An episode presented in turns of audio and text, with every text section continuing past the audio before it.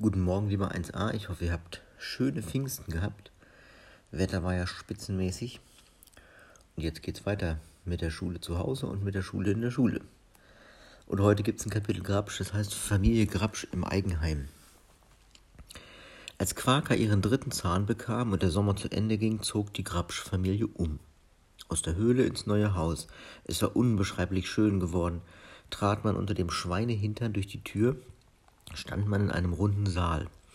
Zwischen zwei Fenstern ragte der Schrank mit den sieben Fächern und dreizehn Schubladen, von denen die dreizehnte eine Geheimschublade nicht mehr klemmte. Links davon standen der Tisch und die zwölf Stühle, auf der anderen Seite war der offene Kamin mit der Feuerstelle und dem Suppenkessel und allem, was zum Kochen nötig war. Gegenüber hing Tassilos großer Räubersack an der Wand und darunter standen die neuen Stiefel. Zwischen dem Tisch und dem Räubersack war ein Kämmerchen abgetrennt. Darin sollte Olli ihre Kinder bekommen. Mitten im Saal stand eine glatte, runde Stange, die führte durch ein schulterbreites Deckenloch bis in die Dachspitze. An dieser Stange konnte man zum Dachboden hinaufklettern und von dort blitzschnell wie ein Feuerwehrmann in den Saal herunterrutschen. Diese Idee stammte von Max. Er war sehr stolz auf sie, denn die Stange erwies sich als überaus praktisch.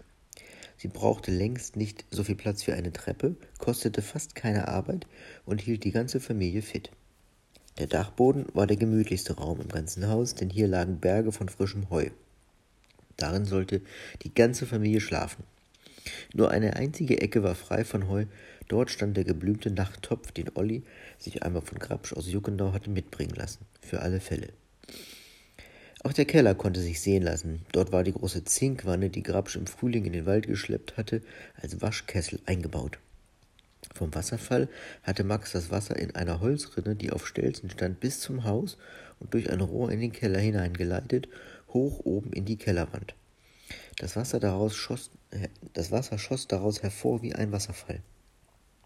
Man konnte sich darunter stellen und duschen. Natürlich nur kalt. Wollte man es warm haben, musste man sich in den Waschkessel setzen. Der war so groß, dass Tassilo samt Olli und ein paar anderen Grabschen darin sitzen konnte.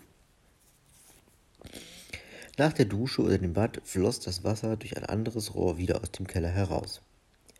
Die andere Kellerhälfte lag um zwei Stufen höher als die Wasch- und Badehälfte. Hier gab es genug Platz für die Vorräte, die Olli sammelte. Maxens tollste Idee aber war das Windrad. Er hatte es aus den Rotorblättern des Hubschraubers gebaut. Der Mast, an dem es sich drehte, ragte hoch über den Sumpf. Am Fuß des Mastes stand ein Häuschen, in dem es summte, knackte und ratterte. Da griffen unzählige Räder und Rädchen, Kurbeln und Keilriemen ineinander und bewegten sich. Sie alle stammten aus den Trümmern des Hubschraubers. Max hatte sie so zusammengefügt, dass sie elektrischen Strom erzeugten, wenn sich das Windrad drehte. Nun hatten die Grabsche abends fast immer Licht, richtig zum An- und Ausknipsen. Nur bei Windstille saßen sie im Dunkeln.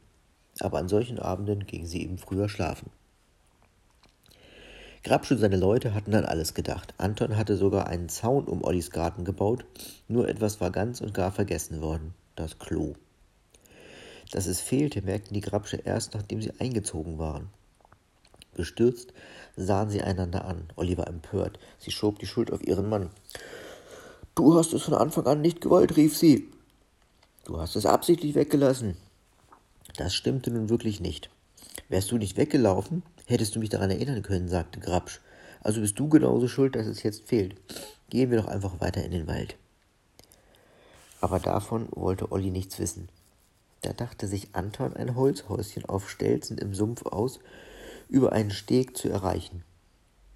Was unten aus dem Häuschen herausfiel, kleckste in den Morast und weg war's. Grabsch fand das ganz praktisch, aber Olli war dagegen. In ein paar Jahren stinkt dann der ganze Sumpf, sagte sie. Ja, das sah Grabsch ein. Wer will schon neben einer Jauchegrube wohnen? Die menschlichen Exkremente, sagte Max, sind auch viel zu schade, um sie ungenutzt fortzuwerfen. Meinst du die Scheiße? fragte Grabsch. Naja, nenn es wie du willst, sagte Max und begann von Düngung und Ollis Garten und von einer mobilen Toilette zu sprechen. Keiner verstand ihn. Schließlich unterbrach ihn Olli und sagte, Olli und sagte, bau das Ding, dann schauen wir uns uns an. Max baute Olli, bat Olli um Nadel und Faden und Schere und Grabsch um ein paar leere Mehlsäcke. Dann setzte er unter sich eine Birke und nähte. Willst du etwa ein Klo nähen? fragte Grabsch verwundert. Max nickte ernsthaft. Und zwei Tage später lud er alle ein, in den Garten zu kommen. Dort stand über dem Schnittlauch ein spitzes Zelt aus Sackleinwand. Das ist es, erklärte er und hob einen Zipfel hoch, so dass man hineinsehen konnte. Hier hockt man sich rein. Wenn man fertig ist, schiebt man das Zelt ein kleines Stück weiter. Auf diese Weise wird nach und nach der ganze Garten gedüngt. Er zog ein Papier aus der Brusttasche. Hier ist ein Jahresplan, erklärte er. Ich habe jedes Beet eingezeichnet. Man muss immer nur von Nummer zu Nummer rutschen. Nach einem halben Jahr geht die Runde wieder von vorne los. So bekommt jedes Beet gleich viel Dunk, noch dazu echten, sauberen Grabstunk, nicht solches chemisches Zeug, das die Käfer und Schnecken tötet.